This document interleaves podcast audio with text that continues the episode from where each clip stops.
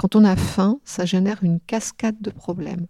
Quand vous avez faim, vous ne pouvez pas aller chercher du travail parce que votre première préoccupation, c'est manger.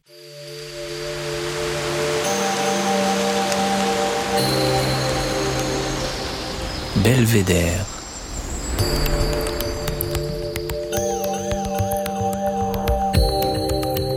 Le podcast du département de l'Isère.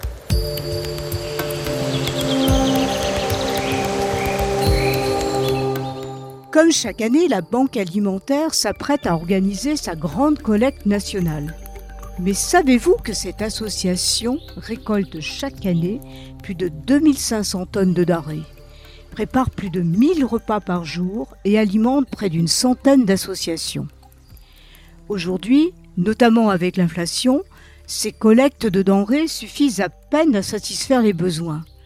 De plus en plus de personnes, qui travaillent, des étudiants aussi, mais également des retraités, doivent recourir à l'aide alimentaire pour remplir leur frigidaire. Françoise Dessertine, présidente de la Banque de l'Isère, nous dit comment elle se démène chaque jour avec ses bénévoles pour répondre à la demande. Bonjour Françoise Dessertine. On arrive à une date essentielle euh, pour les banques alimentaires dans toute la France, puisque c'est le grand rendez-vous annuel de la collecte nationale qui a toujours lieu le dernier week-end de novembre. Cette année, ça tombe le 23, 24, 25 et 26 novembre. La collecte aura lieu dans l'ensemble du département de l'Isère, dans les grandes et moyennes surfaces, grâce à un réseau de 3500 bénévoles mobilisés sur l'ensemble du département. Ce rendez-vous est essentiel parce que dans le modèle des banques alimentaires, il y a la lutte contre le gaspillage alimentaire et la récupération de denrées pour les redistribuer à des bénéficiaires, des personnes qui doivent solliciter l'aide alimentaire. Ce modèle existe depuis 1984. C'est déployé en Isère dès 1986. Donc la Banque de l'Isère a été une pionnière en France, comme souvent euh, dans son développement depuis 1986. Aujourd'hui, la Banque de l'Isère, c'est euh, plus de 2500 tonnes de denrées chaque année redistribuées. Ce sont 180 bénévoles, ce sont 98 associations partenaires sur l'ensemble du département, et puis ce sont des spécificités souvent mises en place grâce au soutien du département de l'Isère, à l'image de la cuisine 3 étoiles solidaire, qui permet depuis 8 ans de cuisiner la viande qui arrive à date du jour et de lui redonner 5 jours de vie. Et ce sont plus de 1000 repas qui quotidiennement sortent de la cuisine 3 étoiles solidaire, préparés dans les installations du collège Marc Saunier à Cessin, mis à disposition par le département, et grâce à une cinquantaine de bénévoles qui se relayent sur les quatre jours de la semaine, du lundi au jeudi, pour euh, transformer, les denrées qui arrivent livrées par les, camions depuis Sassenage. Euh, ça a été monté grâce à l'énergie de Bernard Perry qui était président à l'époque et de Christian Chedru, disparu tragiquement il y a trois ans. Et grâce à l'énergie de ces deux hommes qui croyaient très très fort dans le fait que déjà le modèle de collecte était en train de, s'étioler et qu'il ne fallait pas euh, rester les bras ballants, mais plutôt réagir par rapport à ça et trouver des solutions pour poursuivre les actions anti-gaspi euh, conduites par les banques alimentaires. C'est un modèle de cuisine professionnelle. Alors il y a un chef cuisinier qui est salarié, mais après ce ne sont que des bénévoles. Donc ça, c'est la cuisine 3 étoiles. Le deuxième projet extrêmement euh, décisif et qui est aussi unique dans sa réalisation en France pour le moment, euh, c'est le soutien que le département a pu apporter pour pallier le déficit en fruits et légumes qu'on avait constaté. En un an, vos bénéficiaires ont augmenté de plus de 20%. Par ailleurs, dans le même temps, vos collectes ont chuté de 30%.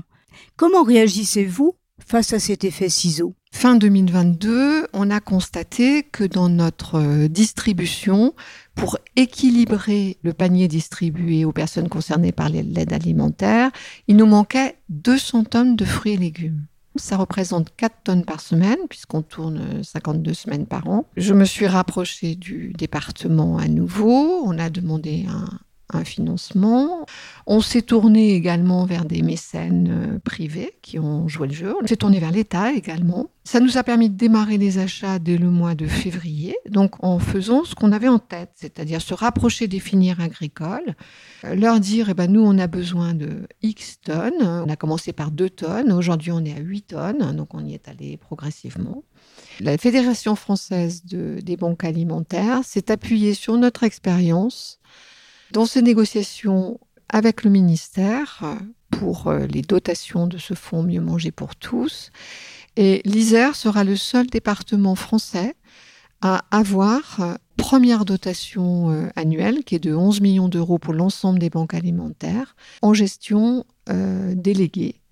Pour les réseaux agricoles, ça permet d'être réellement en proximité. Ça permet de n'avoir aucune déperdition financière entre les agriculteurs et la banque alimentaire.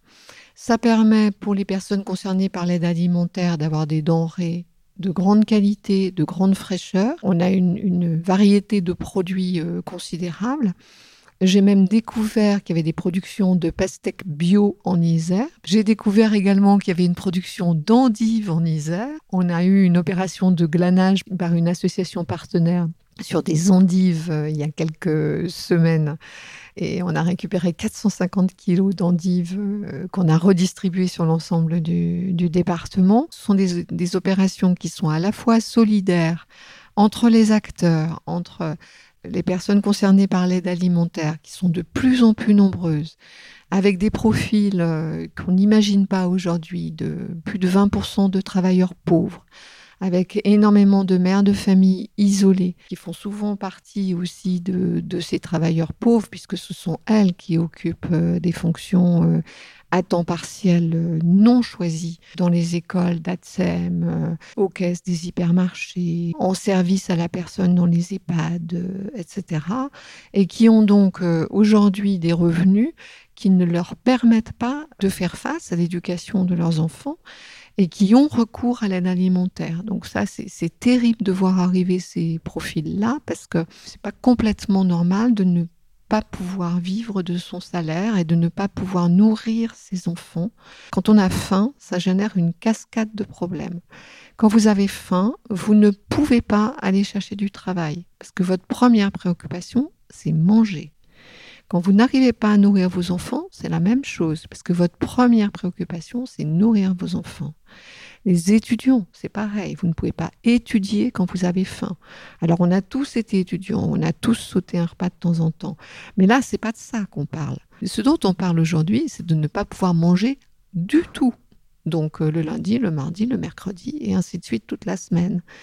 Et donc c'est pour ça que l'aide alimentaire aujourd'hui, elle est devenue absolument euh, essentielle, cruciale. On en parle davantage parce que jusqu'à présent, elle fonctionnait à bas bruit, mais elle adressait tout de même des millions de personnes. On considère qu'il y a quand même 10% des Français qui adressent l'aide alimentaire.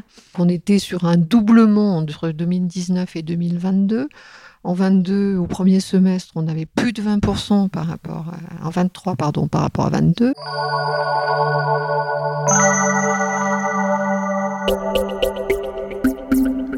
modèle d'origine des banques alimentaires qui était fondé sur la lutte contre le gaspillage alimentaire a été euh, tout à fait mis à mal, notamment par les effets pervers de la loi Garot qui a organisé la lutte contre le gaspillage alimentaire. Et l'effet pervers majeur a été que des entreprises marchandes se sont introduites auprès des très grandes enseignes de la grande distribution comme opérateurs en disant vous allez nous rémunérer, mais finalement très peu parce qu'on va vous redonner de l'argent et on va s'occuper de tout.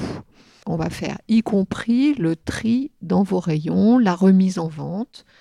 Et effectivement, euh, une banque alimentaire ou une Croix-Rouge qui va euh, au quotidien dans une grande surface, elle n'a pas le droit d'entrer dans la grande surface, qui est tout à fait légitime. Donc il faut que ce soit le salarié de la grande surface qui opère le tri des dates. Là, en l'occurrence, c'est plus le cas, puisque c'est une entreprise qui est payée pour faire ça. Promotion qu'on a tous constaté dans les enseignes dans lesquelles on va faire nos courses, hein, qui permettent de vendre jusqu'au dernier jour, jusqu'à la date limite des produits frais. une grande enseigne n'a le droit de donner une denrée, euh, normalement, que jusqu'à deux jours de sa date. vous pensez bien que vendre jusqu'au dernier jour, c'est une manne. On a aussi été victime de l'inflation. Les personnes concernées par l'aide alimentaire, évidemment, sont, atteintes au premier chef, mais euh, les banques alimentaires ont une source d'approvisionnement qui est sur euh, dotation européenne. Donc, l'État achète pour elles un panel de denrées, dont le lait. Aussi euh, des conserves de légumes, mais aussi des denrées comme l'huile, le sucre, la farine, qui sont des denrées de, base dans un placard euh, de ménagère. Et donc le lait, ce qui s'est passé, c'est qu'on a commandé, nous, notre dotation euh, habituelle en début d'année, et puis au mois de juin, on s'est aperçu que le lait avait augmenté de 40%, donc la dotation avait diminué de 40% et ça se chiffrait à 50 000 litres qui nous manquaient pour terminer l'année 2023, sans parler de démarrer l'année 2024. Donc au mois de juin, quand on a fait ce constat, euh, on avait deux solutions. Hein. Soit euh, on baissait les bras et on disait on arrête de distribuer du lait. Ça nous a paru impensable parce qu'on a de plus en plus d'enfants dans le public concerné. On s'est rapproché à nouveau du conseil départemental et avec le soutien à la fois du conseil départemental et de la chambre d'agriculture et en lien avec la filière lait euh, de l'Isère qui est plein les yeux.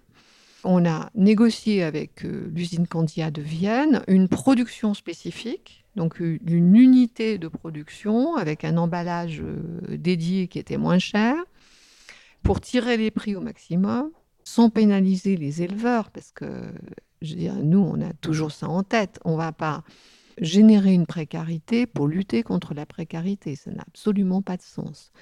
Donc on a essayé de préserver le plus possible les éleveurs dans cette négociation. Et on a acheté 23 000 litres de lait, qui correspondait donc à une unité dont on va prendre en charge le transport, etc., pour réduire euh, les coûts. Donc ça faisait déjà 23 000 litres. On a organisé une collecte dans deux hypermarchés fin septembre. On a collecté plus de 17 000 litres de lait grâce à la générosité du public et je les en remercie parce qu'en deux jours ça a été quand même un exploit.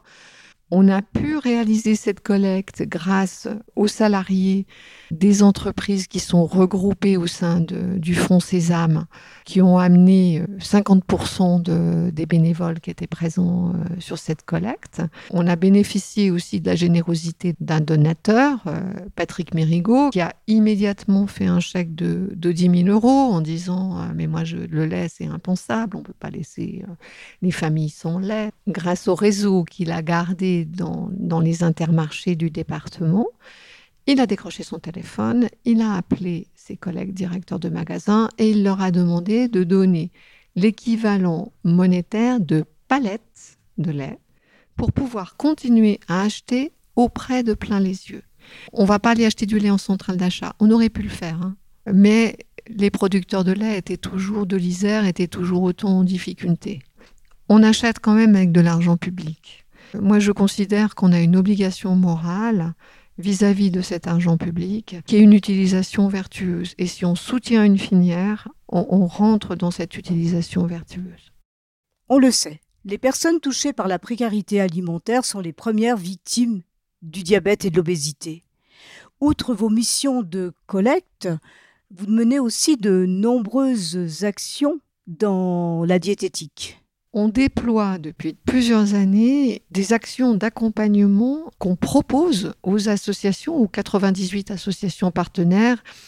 On leur propose des actions à la fois de, sensibilisation, parce qu'on sait bien que l'obésité est un, problème de santé publique, le diabète est un problème de santé publique. Il y a certaines zones du département où euh, des études constatent que chez les enfants de 3 ans, 6 ans, il y a des taux de diabète qui sont absolument affolants, des taux d'obésité qui sont absolument affolants. Ces critères sur ces deux pathologies qu'on garde à vie, ils sont déterminés avant 6 ans. Donc on considère de notre responsabilité d'avoir des actions pédagogiques, pour pas dire éducatives, dans ce sens auprès des personnes qui sont contraintes d'adresser l'aide alimentaire. On a récemment salarié une euh, diététicienne qui intervenait de façon, euh, enfin, à la prestation pour la banque alimentaire depuis des années et qui aujourd'hui est salariée 20 heures par semaine, ce qui lui permet d'entamer des actions de fond. C'est une personne euh, jeune, dynamique, qui a mis au point des jeux, un certain nombre d'animations, qui conduit des, des ateliers cuisine mais dans sa démarche, elle est toujours, elle commence par être à l'écoute des demandes des associations qui relayent euh, finalement les carences qu'elles ont pu observer euh, euh, chez les personnes concernées qu'elles accueillent. On ne fait pas que donner à manger. Donner à manger, c'est essentiel, c'est central, mais une fois qu'on a accompli ça, on peut aider la personne qui est venue chercher à manger à retrouver une vision autre de ce qui l'environne. On considère qu'il est aussi de notre devoir de dire à cette personne, OK, là, le besoin primaire, c'est fait. Donc, votre besoin second ou troisième, c'est quoi? Et de travailler avec elle là-dessus. Et de travailler aussi sur, vous avez besoin de vous nourrir, mais en vous nourrissant, il faut aussi préserver votre santé. Donc, préserver votre santé, c'est préserver un équilibre nutritionnel. Delphine, elle écrit des recettes. On les distribue, on édite des fiches recettes et c'est à disposition de, des bénéficiaires. On considère qu'il faut retrouver un plaisir, parce qu'on le perd ce plaisir quand euh, on court après la nourriture. Il faut prendre soin de l'alimentation des enfants, ce qui n'est pas toujours euh, évident pour tout le monde. Et puis, englober l'aide alimentaire dans un spectre euh, plus large d'accompagnement des personnes pour que ces personnes retrouvent une dignité, euh, retrouvent une autonomie, parce que c'est très, très stigmatisant d'adresser l'aide alimentaire. Françoise Dessertine, on imagine que sous votre gilet orange de bénévole, il y a beaucoup d'autres centres d'intérêt et sans doute un belvédère en Isère qui vous porte dans votre mission. Quel est-il? Mon belvédère en Isère, c'est les Grandes Rousses. Parce que c'est les montagnes de mon enfance.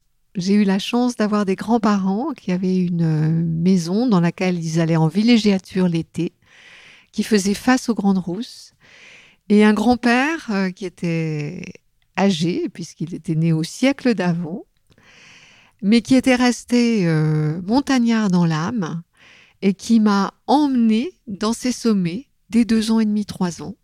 Je gravissais ces montagnes et c'est extrêmement fondateur pour moi. Ça m'a construite et j'ai sur mon bureau un petit morceau des Grandes Rousses, bien orangé, comme ces montagnes, et c'est ce qui me porte au quotidien.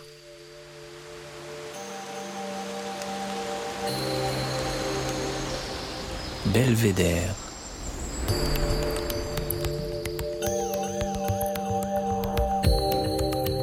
Le podcast du département de l'Isère.